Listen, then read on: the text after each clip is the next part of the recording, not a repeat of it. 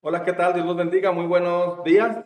Pues eh, siéntate, por favor, muy bienvenidos aquí al, al Arca, no presencialmente, sino este, cibernéticamente o digitalmente. Este, aquí estamos solos. Eh, vinimos a transmitir acá porque aquí tenemos ya todo el equipo y llevarnos a la casa era muy complicado. Aquí estamos y, y pues muchas gracias porque eh, pu- publicamos así de, de la noche a la mañana, ¿no? Este, ¿Saben qué pasó esto? Ya Raúl me había comentado, a- alguien me había comentado ya que a lo mejor esto sucedía, pero pues hasta que sucediera no podíamos hacer nada, ¿verdad? Así es que bueno, pues nos cambió la jugada todo esto, la, la, la pandemia otra vez. Este, muchas personas pues siguieron moviéndose. Ayer todavía ahí por mi casa hubo como cuatro o cinco fiestas, alrededor se oía mucha música. Este, bueno, pues mucha gente no quiere hacer caso. Así es que mientras mucha gente no haga caso, pues así va- van a seguir las cosas, ¿verdad? Así es que bueno, pues cuidémonos nosotros por lo menos, ¿no? Ah, pues bienvenidos, Dios los bendiga, muy buenos días, mi nombre es David Cano, es un privilegio estar con ustedes, eh, qué bueno que tomó este tiempo para conectarse. Vamos a compartir en este momento, por favor, si me pueden ayudar con eso. Comparte esta transmisión, tómese un min- medio minutito, por favor. El, el, el compartir el, el mensaje es bien importante, pero bien, bien importante, porque hay gente que ni siquiera está pensando en ver algo, pero lo puede ver hoy en la noche, mañana, no sé, y le va a llegar esa, esa, esa invitación. Pero vamos a hacerlo en tiempo real, en, en, este momento hágalo, no, no diga me voy a esperar para más tarde, no, hágalo de una vez, ¿sí? Va a ser muy bueno hacerlo, ¿ok? Ah, el, el tema de hoy es un tema importante, este, yo pienso que Usted puede decir, siempre dice eso. No, es que de veras, es, es, es, es muy importante este tema del día de hoy. Tu futuro depende de lo que crees. Ese es el tema de hoy. Tu futuro depende de lo que tú crees. ¿Sí? ¿Sí es cierto? Ahora tal vez ya lo sabe, pero voy a hablar de algunas cosas importantes de por qué a veces creemos lo que creemos. Lo que creemos es lo que marca nuestra vida, esa es la realidad. Si una persona cree, no sé, tiene la, la creencia de que comer Choco Crispies le va a ayudar, va a comer Choco Crispies toda la vida. Otra persona dice, yo quiero comer burritos toda la vida. Yo creo que eso es mi fuente de alimentación principal. Lo va a hacer. Otra persona dice, yo pienso que si me caso cada cinco años, este, voy a tener muchas esposas y voy a ser muy feliz. Pues eso va a marcar su vida. Yo pienso que si me voy en moto por todo el mundo va a cambiar mi vida y eso hay gente que lo hace.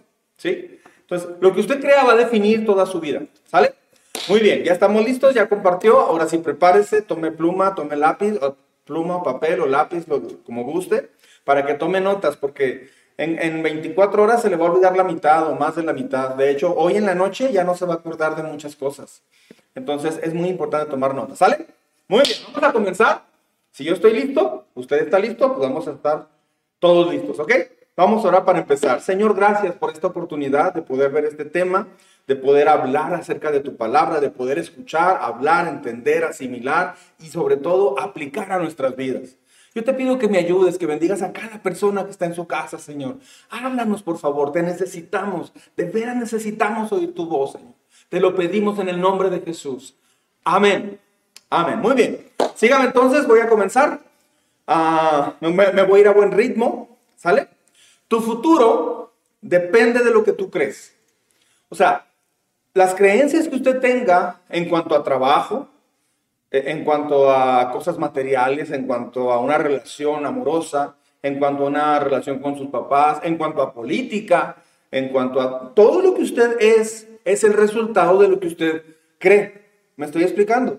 Una persona me decía, es que yo eh, fui muy pobre y yo, yo me prometí a mí mismo que jamás iba a tener escasez. Jamás. Entonces, esa persona se convirtió en un trabajólico. ¿Por qué? Porque él abrazó esa convicción muy fuerte y entonces eso marcó su vida. Sí, logró casarse, logró muchas cosas, pero está siempre eso allí. El trabajo es su principal medio. Batalla mucho para, para este, darle prioridad a, otras cosas más importantes que al trabajo. Eso va a marcar su vida. ¿Me estoy explicando? Una, una mujer vino hace ya muchos años, ya no se congrega aquí, vino algunas veces, pero me acuerdo que me dijo una, en una de las ocasiones, ¿puedo hablar con usted, pastor? Claro que sí. Me dice, es que eh, yo me siento muy sola y, y- acabo de, de tener un novio, una una mujer como de unos 40 años más o menos. Tengo un novio. Dice, pero siempre ando de relación en relación. no me he logrado casar, este, y, eh, al año, no sé, tengo tres, cuatro relaciones de noviazgo. Dice, pero nunca he podido. Dice, es que yo me siento, yo soy una mujer muy sola, yo necesito un, compañero. Entonces me dio mucho sentimiento porque ella creyó que, o cree que necesita una relación amorosa para ser feliz en la, en, la vida. Entonces ella tenía ya casi 15 eh, o 20 años luchando con ese dolor. Entonces, ¿por qué? Porque ella creyó eso. Entonces, detrás de, nuestras conductas hay una creencia. ¿Me está siguiendo? O sea, detrás de todo, todo lo que nosotros somos hay una creencia. ¿Sí, ¿Sí me explico? Un hombre puede decir, es que ah, los hijos son esto, esto y esto. Bueno, si esa persona cree eso, a los hijos los va a tratar como soldados suyos, los va a tratar como su más principal posesión sobre la tierra. Según lo que usted crea, eso es lo que va a definir su vida. ¿Me explico? Entonces, muchas personas no, no se han dado cuenta de que lo que somos eh, en, sí nosotros se define por, lo que, por las creencias que tenemos detrás. Por eso es bien importante saber de dónde vienen esas fuentes. Mire, ¿por qué es importante? Porque tenemos algo que se llama corazón. En la Biblia corazón está ligado a la mente, o sea, es donde está todo el proceso de pensamiento y análisis. ¿Me está siguiendo? Entonces, mire, vamos a ver este texto para que se dé una idea de lo que estamos hablando. Más, vamos a, irnos adentrando. Es Jeremías capítulo 17, verso 9, un texto muy conocido por muchos, pero poco analizado. ¿Sí? Vamos a analizarlo en detalle el día de hoy. Dice, el corazón humano es lo más engañoso. ¿Me, hace una señal cuando ya lo tenga listo? Que no, no me doy cuenta si ya lo tiene listo, ¿sí sabe? Pero es sentirme que estoy con gente todavía. Ok, el corazón humano es lo más engañoso que hay. aquí me quiero detener un poquito. Mucha gente dice, es que sigue tu corazón. Es que es un instinto que tengo. Es que siento que, siento que sí se va a hacer. Siento que sí es por aquí. Siento que es por allá. Entonces ahí va mezclado nuestros gustos, anhelos, predilecciones, sueños truncados, muchas cosas. pero la Biblia dice, Dios dice, Dios, Dios así literalmente dice que el corazón humano es lo más engañoso que hay. Qué interesante, ¿eh? O sea que no necesitas del diablo para ser engañado. Tu propio corazón te va a engañar. Dice, y extremadamente perverso. Así dice. No, yo tengo buen corazón, sí, pero de acuerdo a lo que tú le des a tu corazón, eso lo va a, se va a mezclar y, va a marcar tu vida. O sea, de acuerdo a lo que tú le das a tu corazón, eso es lo que vas a empezar a hacer. De acuerdo a tus experiencias, de acuerdo a la información que tengas. Si usted desde que se levanta prende el teléfono y está viendo videos, está viendo el teléfono todo el día, usted está ah, leyendo la Biblia de redes sociales. Las redes sociales son como una Biblia. Hay gente que puede leer esa Biblia hasta dos o tres horas al día. Este, Hace tiempo una, una persona publicaba y decía, no, no, dice, hasta ahorita me he resistido en descargar eh, TikTok, la aplicación. Me he resistido. Eso fue hace como un año. Se me he resistido, porque mis amigos se la pasan viendo, esa, viendo videos. Y sí, con el tiempo mucha gente me ha dicho, sí, yo lo descargué y se batalla para dejar de ver, porque ves un video cortito y luego sale otro y otro. Este, me decía Priscila que Disney tiene una frase entretenimiento sin límite. Eso es lo que somos en la plataforma de Disney. Entretenimiento sin límite. Entonces, todo eso nos va alimentando mucho. El corazón se va alimentando en los 80s y 90s, las novelas, las novelas de México. Este, ya después muchos países hicieron muchas novelas también. O, bueno, también hacían sus novelas, no, no, no, no necesariamente después de México, no, no. Pero México fue tendencia en los 70s, 80s, 90s en las novelas. Y todo el mundo estaba llorando y frustrándose con las novelas. Una tía mía, dice mi papá, que, que estaba viendo las novelas y de repente la veían peleando. Y, y, es que ella se peleaba con la televisión. O sea, decía, ay, ya llegó esta mustia, llegó la mosca muerta, ¿y tú qué le haces caso? Porque estaba, se metía tanto en las novelas que se frustraba por lo que estaba haciendo. De alguna forma, de alguna forma nuestro corazón, que de por sí ya es engañoso y, es extremadamente perverso, si le metes más información equivocada, eso va a marcar tu rumbo. ¿Me estoy explicando? Ah, Voy a leer otra vez el texto. El corazón humano es lo más engañoso que hay y extremadamente perverso. Abajo hay una pregunta en el mismo texto que dice, ¿quién realmente sabe qué tan malo es? Ah, si usted sigue leyendo la Biblia, Dios mismo responde, dice, yo, yo sé que, qué tan malo es el corazón. Entonces, nuestro fundamento, nuestro, nuestra base para la vida es lo que creemos. ¿Me estoy explicando? Por eso el título de, hoy es, tu futuro depende de lo que crees. No me refiero a religión. No, yo no estoy hablando de religión. Estoy hablando de las cosas que marcan tu vida. De lo que usted piensa acerca del estudio, acerca de tu familia, acerca de, del entretenimiento, acerca del dinero, acerca del amor. O sea, eso va a marcar tu vida. ¿Quiere usted saber eh, si un árbol va a ser buen árbol? Bueno, hay que ver el fruto que da. Si eh, hay que ver eh, cuál es la raíz de ese árbol, cómo está la raíz, si está sano ese árbol. Si está sano, va a dar buen fruto. Un buen árbol da buen fruto. Es igual, un corazón malo va a, dar, va a darte un mal futuro. Un corazón egoísta, si usted ve en un, en un niño, ve que hay egoísmo y no lo trata, ese egoísmo va a seguir creciendo y va a terminar mal. Eh, ¿Dónde empezó el problema? Empieza con las creencias. no me refiero a que por eso hay que ir a la iglesia. Sí, claro que hay, que ir a la iglesia, pero una vez que vaya a la iglesia, tiene que hacer otra cosa. Poner en práctica lo que aprende. Mucha gente piensa que con ir a la iglesia se cura. No, necesita ir a la iglesia. Sí, sin eso no, no hay opción. ¿Sí? Ir a la iglesia no garantiza que usted va a cambiar, pero no ir a la iglesia garantiza que usted no va a cambiar. ¿Sale? Entonces, hay que ir a la iglesia. Una vez que ya está en la iglesia, sigue lo más importante, practicar lo que está en la iglesia. Es como si alguien dijera, es que ya quería venir al gimnasio o quería venir aquí al chamizal a correr.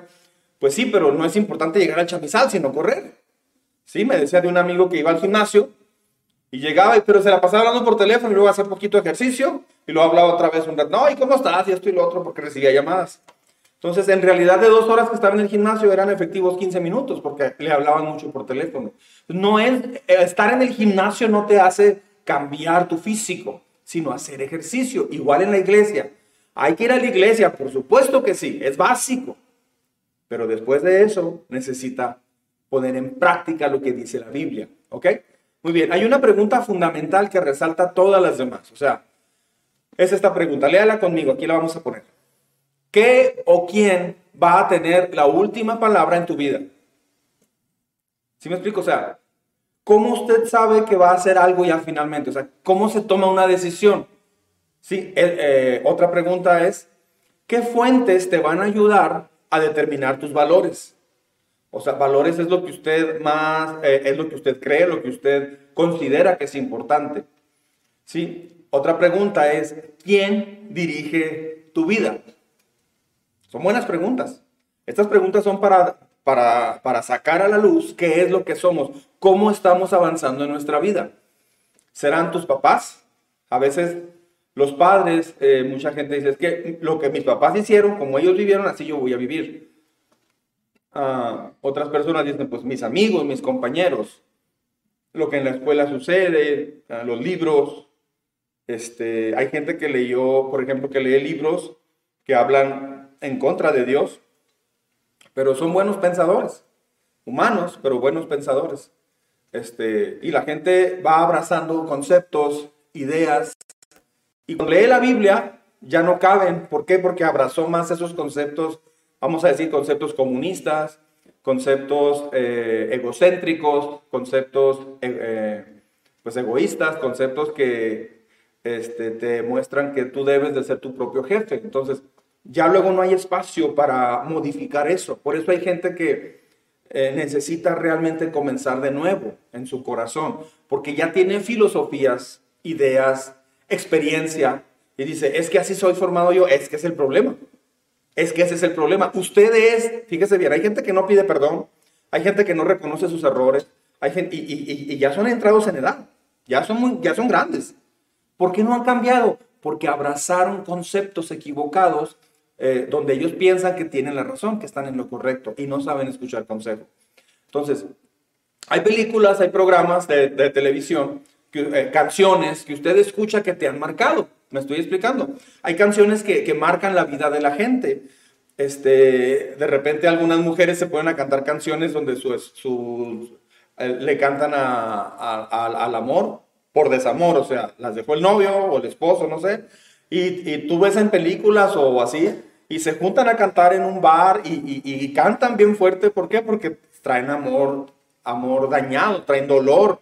Los hombres se, se usa que se, antes se usaba, ahorita se van a un antro, no sé, y se ponen a cantar canciones de desamor y, este, y a tomar y a emborracharse. Y, hay canciones eh, en, en, México que yo me voy a emborrachar este, para, para olvidar, para no sé qué. Y todo eso se marca. Claro que te marca. Entonces, no me venga a decir, por favor, que no, no, es que la iglesia está tratando de decirte cómo vivir. Claro que sí, por supuesto. La iglesia lo que, o sea, lo, lo, lo que hacemos en la iglesia es precisamente enseñarte a vivir, pero con buenos conceptos, no con malos conceptos. Ahora, Está bien si alguien dice, no, no necesito a la iglesia. Ah, no, porque usted ya tiene su propia iglesia. Usted ya tiene su propia alabanza. ¿Sabía eso? Ah, por ejemplo, ayer había muchos karaokes alrededor de la casa. Este, y si hoy estaban cantando de todos los artistas, este, de todos. Eso es, es, como una alabanza. Es como una alabanza. Se suben a sus carros y se van y van con música. Hay gente que va llegando con sus cumbias. Y van entrando. Yo los veo y traen la música todo lo que da. Entonces dicen, ¿por qué? ¿Por qué oyen alabanzas? Pues porque oyen esa música. O sea, es, es como que hay una iglesia, pero sin iglesia. ¿Me explico? O sea, la gente lee muchas cosas, ve mucho entretenimiento, oye mucha música, se juntan a, a, a, platicar de ellos, de triunfos, usan a veces un vocabulario muy, muy feo. Eso es como una iglesia. Entonces, ¿cómo, cómo puedes criticar que vas a una iglesia este, donde ay, sí, pues ahí tienes que hablar bien, este, pues aprendes de la Biblia, este, no tomas. Hay gente que a mí me ha dicho, ¿tú usted no toma? Pues, pues, pues no, no me gusta y, no se me antoja y no quiero. Mm, entonces, ¿qué hacen? Entonces, ¿quién te dijo que tomar es todo en la vida? O sea, hay gente que, que dice de veras, no tomas ni vas a antros ni nada. digo, ¿pero por qué tendría que ir? ¿Quién te metió en la cabeza, criatura del Señor? ¿Quién te metió en la cabeza o en el corazón que tienes que ir a un antro. ¿De dónde agarraste esa idea? Ah, no, pues es que mis amigos lo hacen. Y, son ideas que construyen una sociedad. ¿Me estoy explicando? Entonces, pobres mujeres, porque no saben si, a qué hora va a llegar el esposo, si va a llegar con el cheque. Yo, me han tocado trabajadores, no, me refiero a Beto, me han tocado trabajadores anteriormente que eh, la esposa me llamaba, me acuerdo, oiga, ¿no sabes si ya salió fulano de tal? Le digo, ya salimos desde las 5, era un viernes. Ay, es que no ha llegado y son las 10 de la noche. Digo, no, no sé. Y sí, el lunes no llegaba el, el, trabajador, llegaba hasta el martes. No, es que tuve un problema con mi esposa. Digo, ah, sí, ¿por qué? No, pues, se enojó. Digo, ¿qué hiciste? Este, ah, también tú, ya vas a empezar, David. No, nomás estoy preguntando qué hiciste para que se haya enojado. ¿A qué hora llegaste? No, pues como a las tres y media, cuatro de la mañana, más o menos. ¿Y, y te gastaste el dinero? Sí, sí, pues la verdad sí. O sea, por ese lado sí la regué, pero no era para que se enojara. O sea, ¿de dónde sacó esto? Algo marcó su vida, ¿me explico? Una mujer me dijo, es que yo, este, un hombre me dijo, es que mi esposa me regaña más que mi mamá. Y, y platicas con la esposa y dice, es que yo necesito corregirlo. Pastor, es que este hombre necesita un buen arreglo, una buena alineación y balanceo. Porque me lo entregaron muy mal, pastor. Necesito alinearlo y, se la pasa regañándolo por todo, este, no, no perdona, etcétera, etcétera, lo trauma al pobre. O sea, de por sí, anda mal, anda desalineado, anda desbalanceado, y usted lo quiere arreglar usted, ¿no? Entonces ahí sale el famoso feminismo, o al revés, el famoso machismo. Que esta mujer necesita enseñarle cómo vivir realmente. Pobres criaturas, ¿de dónde salieron todas esas ideas? Salieron precisamente de una mala fuente que tenemos, ¿me explico? O sea, Dios nos da libre decisión pero la decisión la vamos a tomar en base a la información que tenemos. La mayoría de nuestras decisiones o opciones que tenemos, ¿sabe de dónde vienen?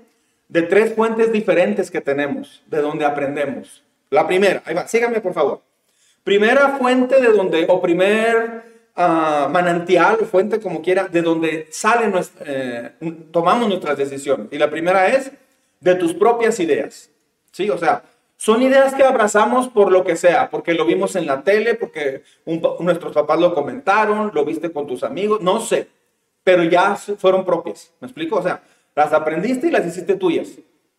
Ya, ya creaste tu propia filosofía de vida. Y digo entre comillas porque no es tu filosofía, lo agarraste de alguien más, criatura del Señor.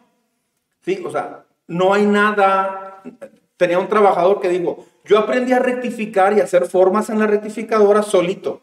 Y estaba su hermano enseguida y le dice, no, nadie aprendió solo, lo viste de alguien.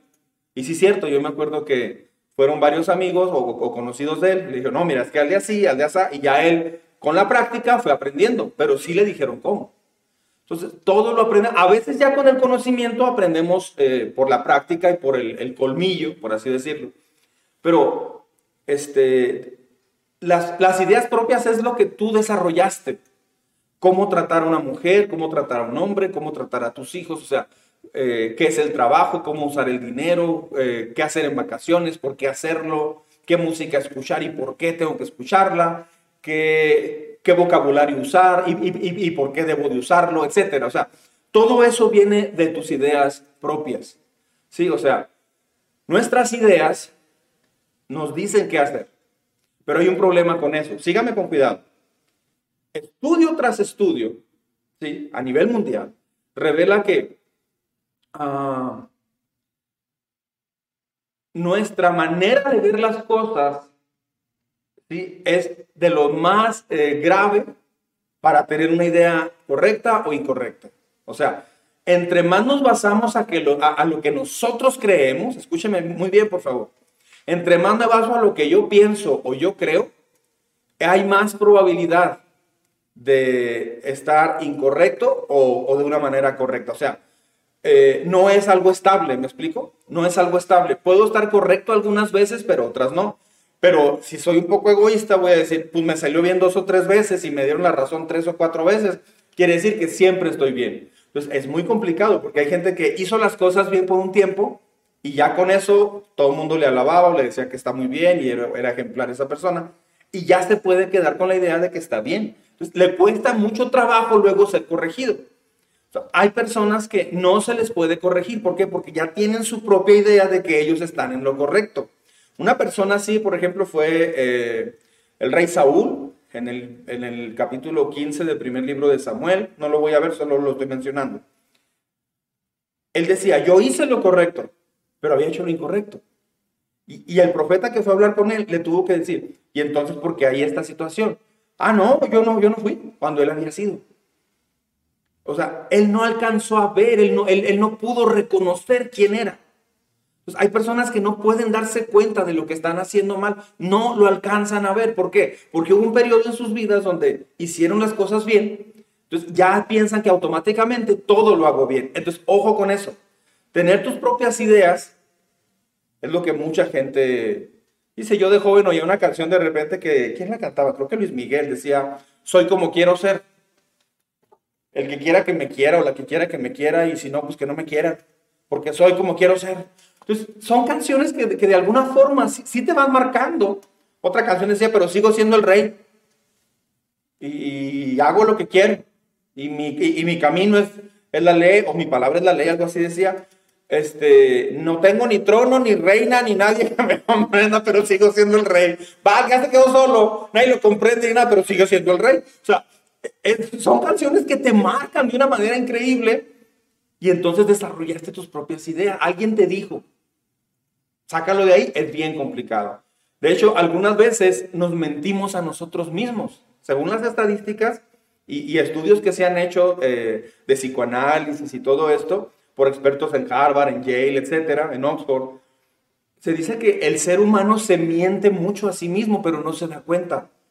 Sí, entonces, Jeremías 17, 9, el texto que vimos ahorita, dice que el corazón es extremadamente perverso. Ojo con vivir de acuerdo a lo que usted piense, a sus ideas. No, pero es que son mis ideales. No, vivir de acuerdo a tus ideales, o sea, está bien, pero ¿de dónde agarraste esos ideales? Esos ideales que le están formando y dirigiendo su vida, ¿son de acuerdo a quién? ¿De dónde los aprendió? ¿De la vida?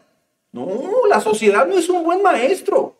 La, sociedad es el peor maestro que tenemos, más en este tiempo. Necesitas una fuente confiable realmente. Esa fuente, se, lo voy a decir más adelante cuál es. Ahora, otra, otra fuente equivocada es el mundo. Sí, síganme. ¿Te parece la primera, pero no? Podemos depender de lo que otras personas creen. Podemos depender de lo que otras personas valoran. Y eso te va a marcar a ti. El problema es que el mundo muchas veces valora las cosas equivocadas. El mundo muchas veces se enfoca en lo equivocado. De hecho, ahorita vivimos una época donde hace 40 años eran cosas muy malas y ahorita ya son normales. Entonces, ¿cómo le hago? Porque hace 40 años era algo, era visto algo muy mal. Ahorita ya es normal. No, pues ya es normal. Entonces, el índice de divorcio se disparó de una manera increíble. Ah, nuestra juventud vive a los 12 o 13 años lo que antes se vivía a los 18 años. Pero se ve normal, eso es común, eso es parte de ella, ya es aceptable. Entonces, si usted busca la palabra ética, ética dice código de conducta aceptado por una sociedad en determinado tiempo. o sea, por un tiempo esa sociedad va a aceptarlo así, pero después puede cambiar. Entonces, eso, esa es la, definición de ética en el mundo son valores relativos. Dígalo conmigo ahí en su casa, en su mente. Si le da pena estar con la familia. Dígalo en su mente, por lo menos. Valores relativos. O sea, ¿esto es malo? Si es malo para ti, tal vez sí. Si es bueno para ti, puede ser bueno para ti. Pero entonces es bueno o malo. Tú decides si es bueno o malo. Ah, Otra vez regresas a tus ideas. Entonces, se le da al corazón del ser humano la decisión de decir esto es bueno o esto es malo. ¿De cuándo acá el hombre se creó a sí mismo? No. Por eso es peligrosísimo tener estas dos fuentes, tus propias ideas y el mundo. Imagínense, ah, mucha gente se rige por lo que dice un político, por ejemplo. Y, hay gente que vive, me he fijado que la política es la religión de mucha gente ahorita. Vi un, comentario de alguien de, de algún político y otra persona le contesta y se pelean tan feo. O sea, se están peleando por dos personas que están este, o dirigiendo un país o, tratando de dirigir un país o, este, postulándose para un puesto para dirigir un país o una diputación no sé. Y acá la gente se está peleando. Ah, pero son personas que son, son seres humanos con ideas equivocadas. Le voy a dar una, noticia para usted que le gusta mucho la política. En los últimos, no sé, uh, ocho sexenios, este, 6 por 8, 48. En los últimos ocho sexenios, hay una cosa que yo puedo concluir. Tengo 50 años. Todos los presidentes, todos los presidentes de los que yo he sabido, tienen errores. Todos. Ningún presidente ha salvado a un país de todos sus problemas.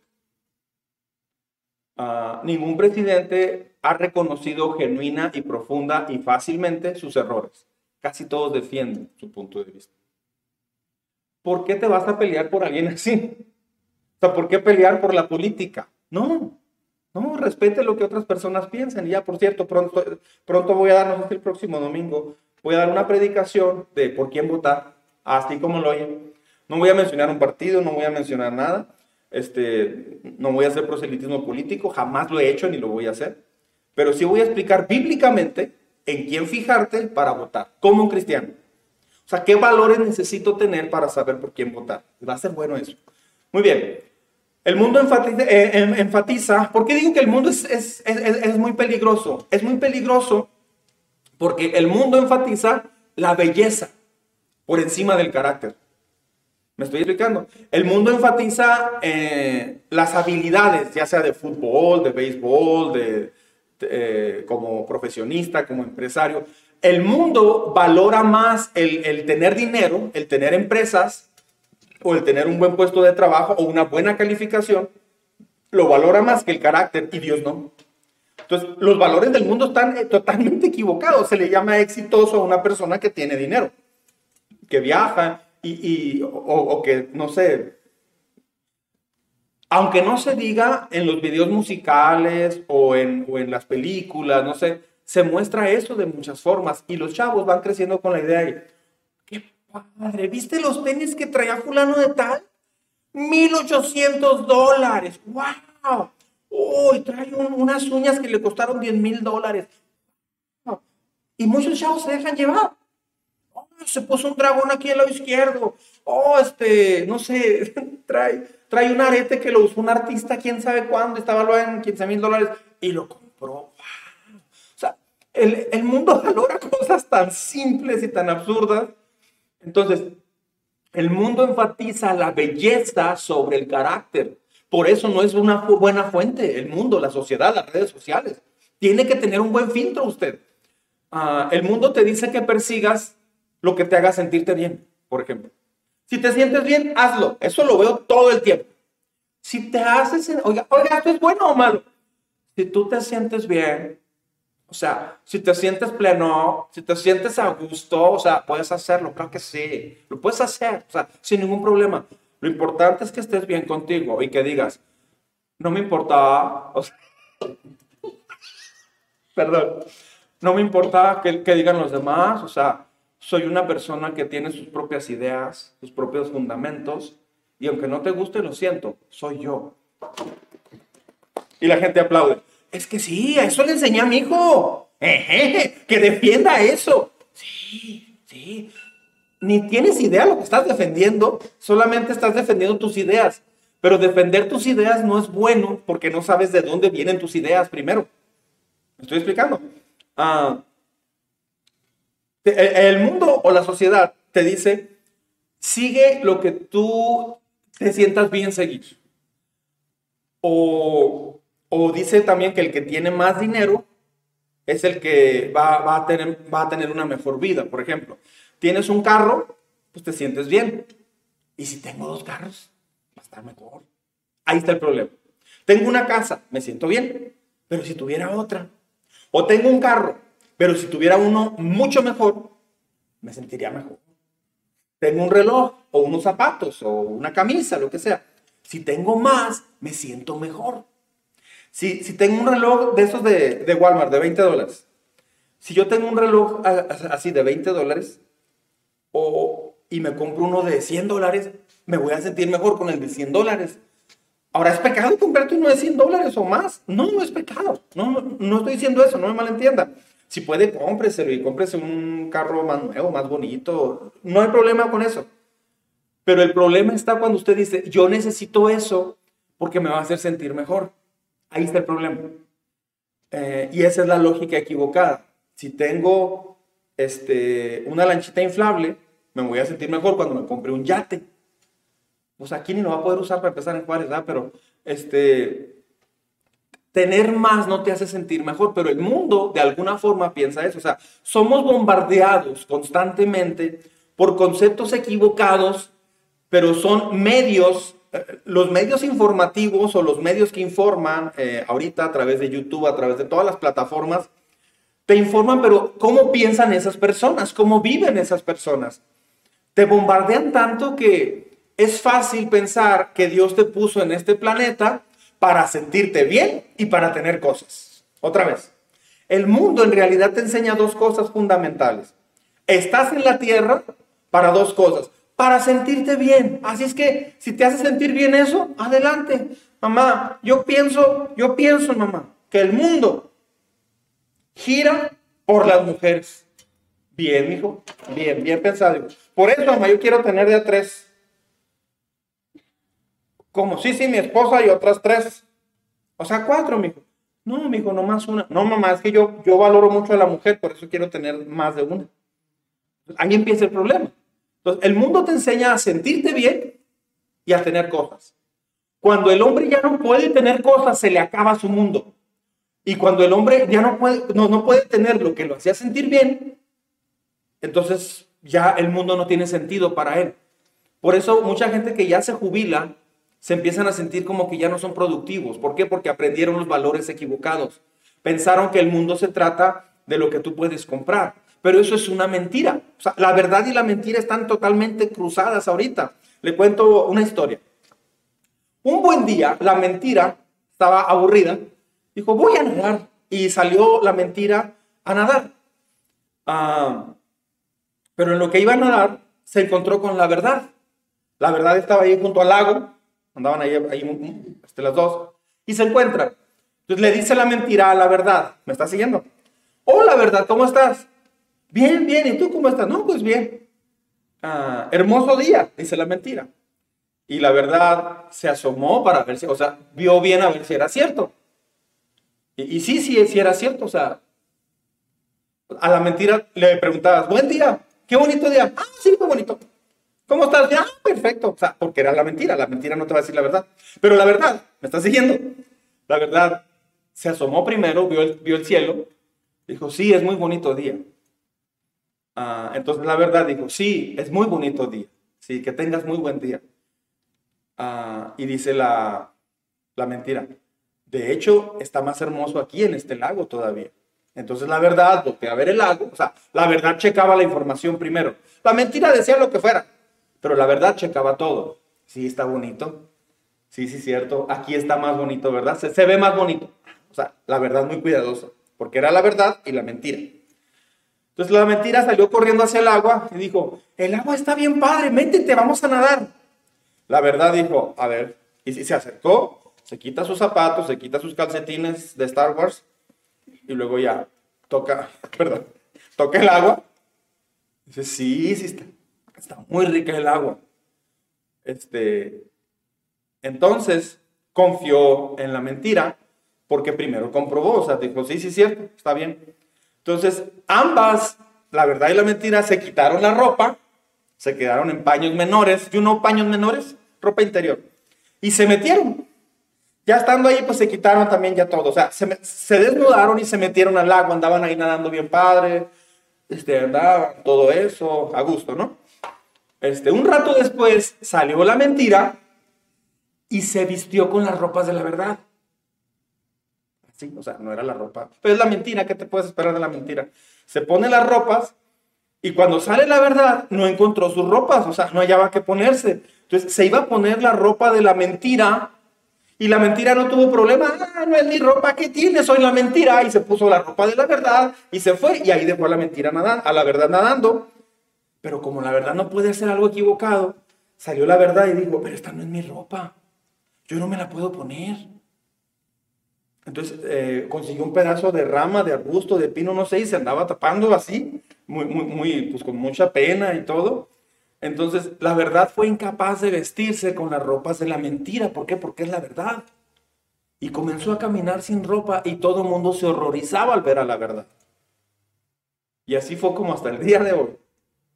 La gente prefiere aceptar la mentira disfrazada de verdad y no pueden tolerar la verdad desnuda. ¿Me está siguiendo? Este, eso es cierto. Es, una, es un pensamiento de un francés. Pero sí es cierto. Es mejor para muchos la mentira disfrazada de verdad que la verdad cruda, tal como es. Hay gente que me ha dicho, no, pero es que eso se me hizo muy, muy fuerte. Le digo, ¿pero qué es fuerte? Pues, o sea, fue verdad. Le digo, ¿es la verdad? Dice, sí, sí es la verdad, pero me duele darme cuenta de que, de que yo me he equivocado. Le digo, sí, pero es que así es como puede cambiar. Y me he fijado que hay gente que prefiere mejor escuchar mensajes donde les digan, tú eres lo mejor, Dios te ama, Dios va a estar siempre contigo, te va a ir increíble, declara, promete, Dios promete esto, abraza sus promesas, esto y lo otro. Me he fijado que hay un cristianismo que ha caído en la trampa de pensar que escuchar promesas y bendiciones es lo que va a marcar su vida. No. Escuchar promesas, bendiciones y declaraciones bíblicas no va a cambiar tu vida.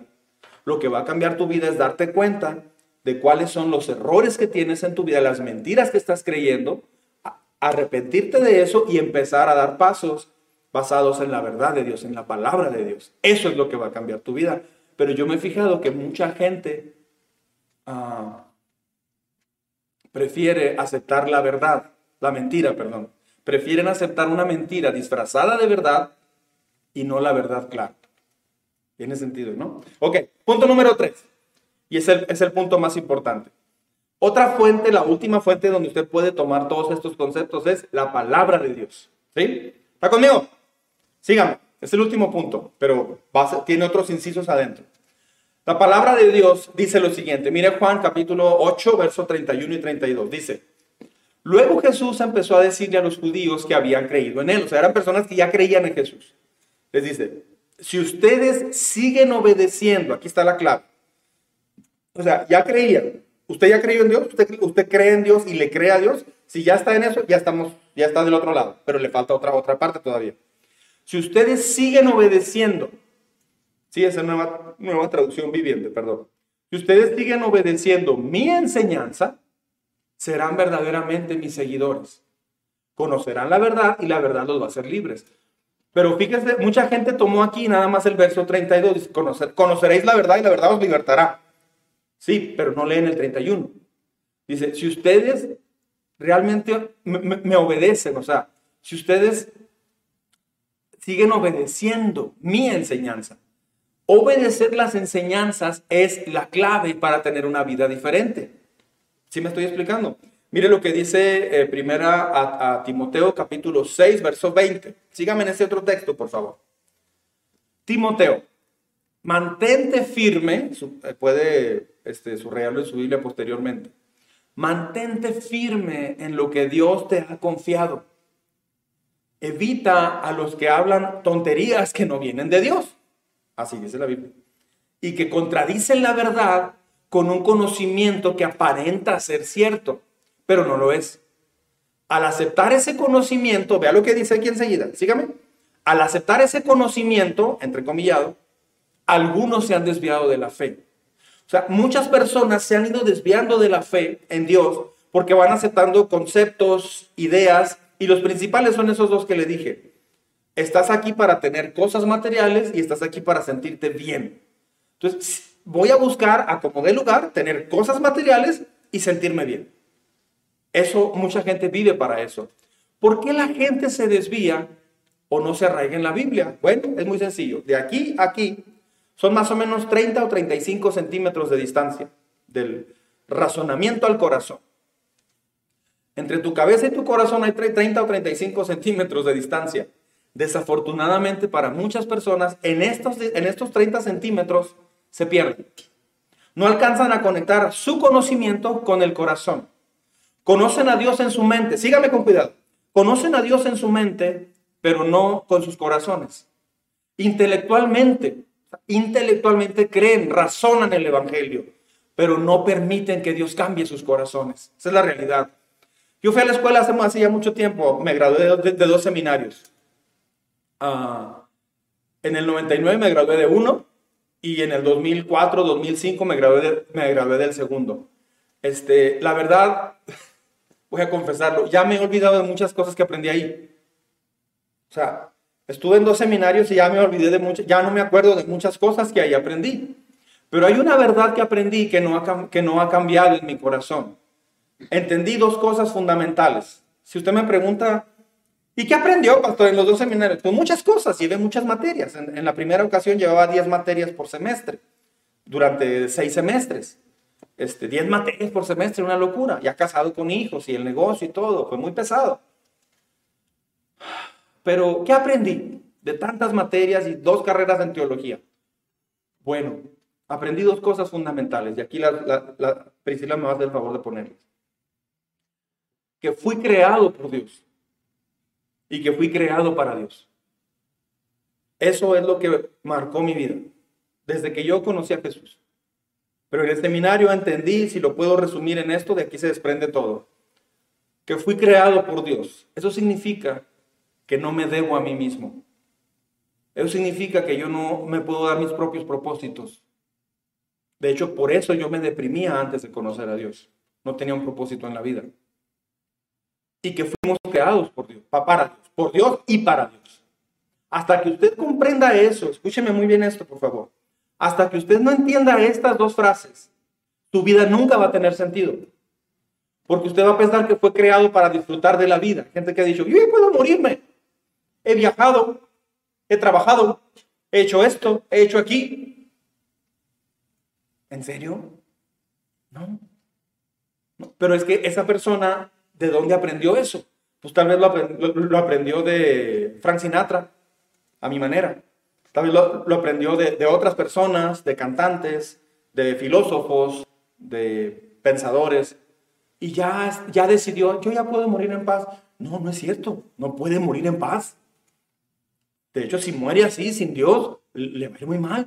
¿Por qué? Porque hay una realidad de que hay una realidad. Si, no, mueres en Dios, si no tienes a Jesús en tu corazón, no vas a, no vas a morir bien.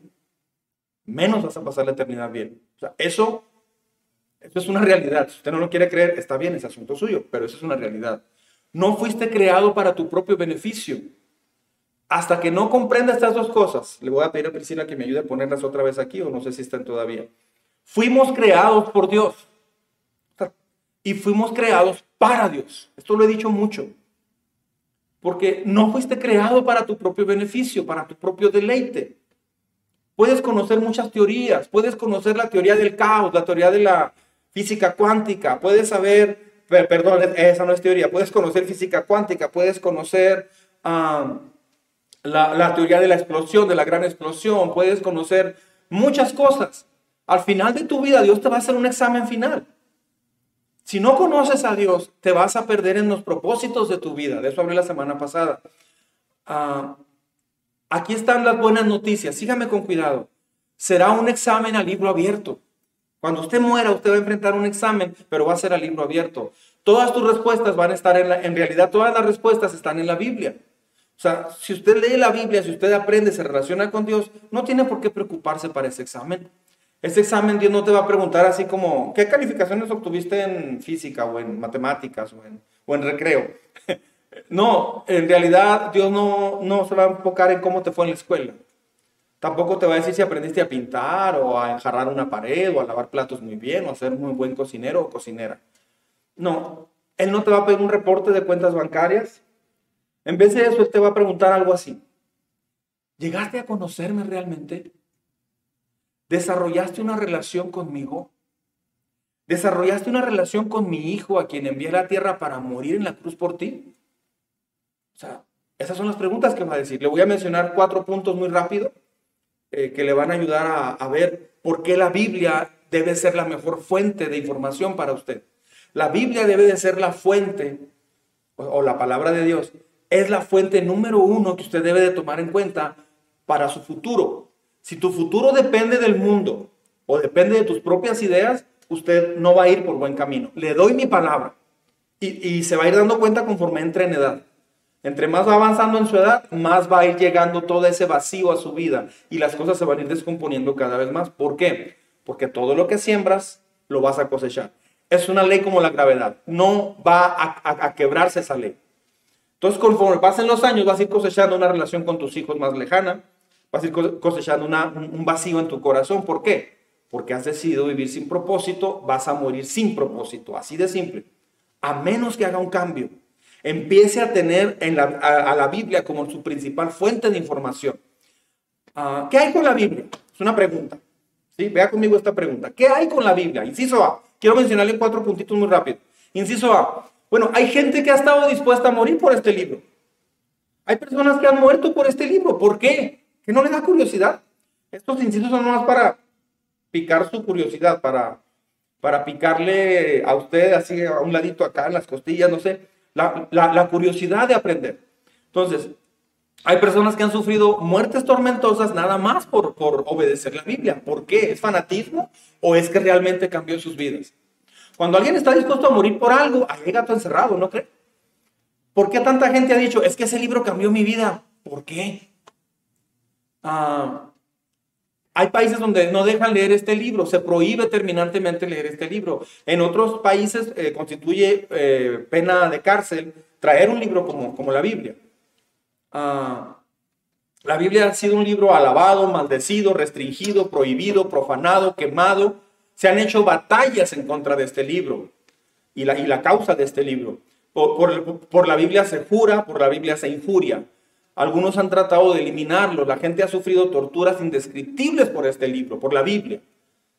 Esto ha venido ocurriendo durante siglos ya. La realidad es que algo ocurre realmente a través de este libro. Hay algo con este libro, la Biblia, porque es el más odiado y el más amado al mismo tiempo. Le voy a decir algo. Una vez que lees la Biblia realmente, empiezas a leerla y a entenderla y a practicarla sobre todo, no puedes permanecer indiferente a él las afirmaciones y las comprobaciones y tu corazón, tu espíritu, inmediatamente reconoce qué es lo que tú necesitabas. Provoca una respuesta o positiva o negativa, amor o, odio. Desde el principio, este libro eh, marcó un quién va a seguir este libro y quién no. Ha habido gobiernos que, que han caído inclusive por su causa. Lo más importante es que es esto, muchas vidas, millones y millones, billones de vidas han sido dramáticamente transformadas por este libro. Familias han sido transformadas. Mire, si Dios ha transformado su vida a través de la enseñanza de este libro de la Biblia, deme un like por favor o un corazón en este momento para que las personas puedan verlo. Quienes, quienes se están conectando apenas recién con nosotros. Deme un like por favor si, si la Biblia o, si, o si, si, la palabra de Dios, la Biblia, ha cambiado su vida, ha modificado su manera equivocada en que usted iba caminando. Ahí están. Muchos likes y muchos corazones. ¿Por qué? Porque es real. ¿Sí me explico? Yo no estoy aquí nomás por entretener. Yo estoy aquí porque Dios cambió mi vida. No soy perfecto, tengo errores, tengo luchas, todo lo demás. Pero Dios cambió mi vida. Inciso B. Es el libro más preciso de la antigüedad. Así, no voy a entrar en detalles. Es el libro más preciso en toda la antigüedad. Todos los conocedores, este, analistas de la, historia, ah, estudiadores de la historia, toman muy en cuenta la Biblia porque te da detalles muy increíblemente específicos. Inciso C, contiene un mensaje de transformación que transforma las vidas. Ha liberado mentes, corazones a mucha gente a través de la historia hay eventos registrados en la Biblia que han inspirado a obras de arte. La Cruz Roja nació a través de la Biblia, ¿sabía eso? Eh, los, Boy Scouts y muchas organizaciones, muchas organizaciones. La Cruz Roja nació a través de la, una de las historias que motivó mucho a esta mujer eh, que creó la Cruz Roja fue la historia del buen samaritano que viene de la Biblia. O sea, la Biblia ha iniciado eh, muchísimos de las organizaciones, los mejores gobiernos que el mundo ha tenido, escuche bien, los mejores que ha tenido, ah, son personas que profundamente creían en la Biblia. No me vaya a venir con que, con que en China han progresado mucho. No, han muerto millones y millones y millones de chinos. No me vaya a decir eso, es un gobierno opresor. No me venga a decir, por favor, no me venga a decir que, que, Rusia, que China y otros países han sido muy buenos porque han salido de la pobreza. Sí, lo entiendo, pero eso no es un buen gobierno. O sea, en China murieron este, en, la, en, la, en la persecución en los años 50, 60, murieron más de 40 millones de chinos. 60 millones en Rusia. No me venga a decir que, que, son buenos, que es un buen régimen. Claro que no, yo no estoy hablando de esos gobiernos. Pero hubo gobiernos a nivel mundial que han sido buenos, son pocos en realidad, pero han sido buenos por hombres que abrazaron conceptos bíblicos. ¿Me explico? Inciso de, te conecta con la, persona más importante de la historia. ¿Sí? Eh, esa persona es Dios. La palabra de Dios es objetiva, clara, confiable, pero sabe, ah, te conecta con la persona más eh, importante del mundo. Las ideas y opiniones equivocadas las hace a un lado, las quiebra, las, las desbarata y pone un fundamento mucho más importante. Es la, la Biblia te explica la verdad pura acerca de Dios, de la vida, de la naturaleza humana. Escudriña o se mete, analiza lo más íntimo del corazón. Se, va a sorprender cuando descubra más sobre Dios y sobre usted mismo, pero desde el punto de vista bíblico. Después de esta predicación, ya terminé. ¿Dónde va a buscar los valores para su vida? ¿Cómo va a seguir dirigiendo su vida? ¿En qué se va a basar? ¿A, quién va a elegir como la autoridad principal sobre su vida? Esas, son preguntas fundamentales, muy claras. ¿No cree? Entonces, el mundo puede ser una fuente de información, pero nunca ha sido bueno. Tú mismo puedes ser también otra fuente de, de motivación para tu vida de decisiones. Pero la Biblia es la palabra de Dios completada en 1500 años por más de 40 escritores que ni se conocieran. Y está perfectamente armonizada. Eso en sí es un milagro increíble.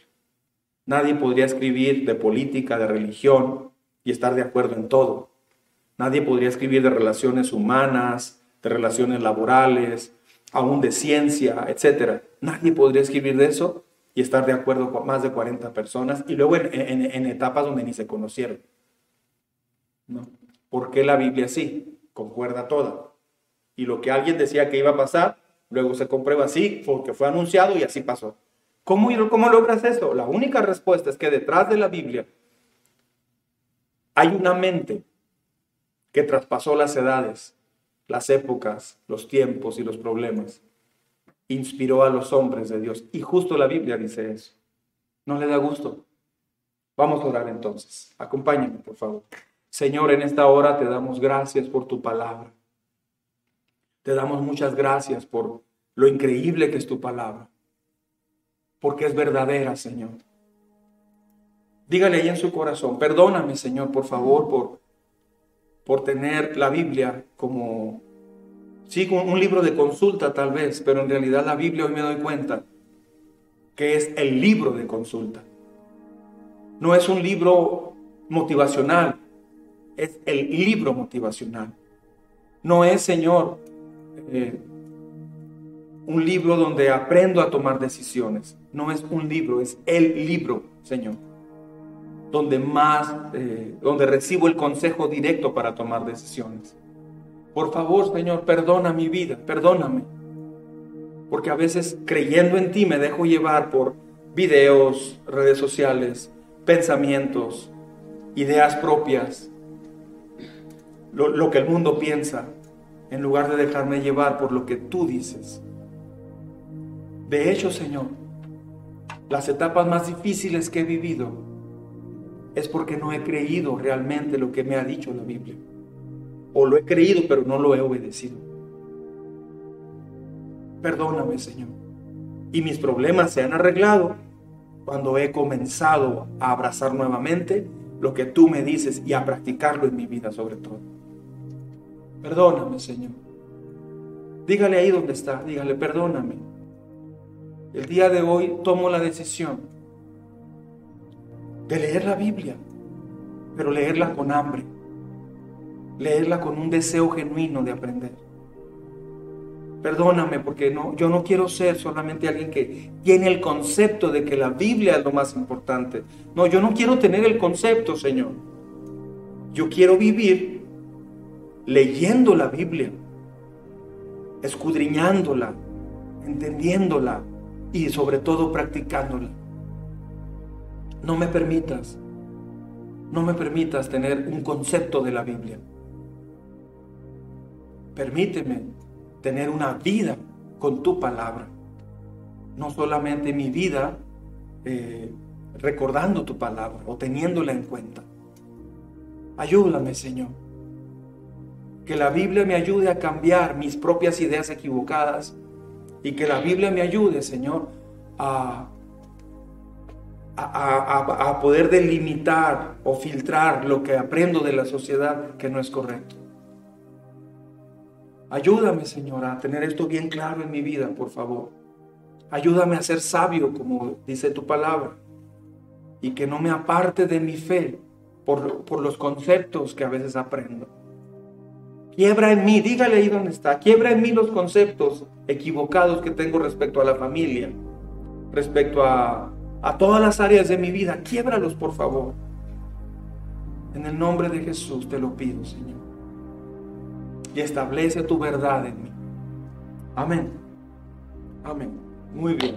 Bueno, Dios va a establecer su verdad conforme usted se meta a la Biblia, ¿ok? Bueno, estamos terminando. Solo voy a terminar con una oración. ¿Sí? Y es una oración donde nos despedimos y vamos a orar por diezmos y por ofrendas. ¿Ok? Muy bien, vamos a orar entonces ahí donde está. Después de esta oración estamos despedidos. ¿Sale? Muy bien, ore conmigo, por favor. Señor, en esta hora te damos gracias por este momento, este tiempo que hemos tenido aquí. Por favor, habla nuestras vidas, Señor, en, el, en la semana, en el devocional, al, leer la Biblia, al repasar estos textos. Ayúdanos a compartir este, esta predicación con otras personas. Señor, esta sociedad necesita mucho un tema como este. Por favor, Señor, Bendice también estos diezmos y estas ofrendas. Bendícelos de una manera eh, como tú lo haces siempre. Te agradecemos, Señor, porque tenemos los medios para transmitir un edificio y todo lo demás por personas que saben que todo esto cuesta. Personas que saben valorar lo que tu palabra dice y saben diezmar y saben ofrendar con gozo. Así es que te regresamos lo que a ti te pertenece, lo hacemos con gusto, Señor. Bendice nuestros trabajos. Todos tenemos un trabajo acá. Bendice, por favor, cada negocio, cada empleo, cada actividad económica, Señor. Que podamos ser una iglesia con un compromiso económico muy serio, muy sólido. Señor, porque dando es como se recibe. Es una promesa tuya. En el nombre de Jesús, Señor, bendice estos diezmos y estas ofrendas. Y gracias, Señor, por esta transmisión que hemos podido efectuar en medio de otra vez esta, este cierre de actividades en la ciudad. Gracias, Señor, en el nombre de Jesús. Amén.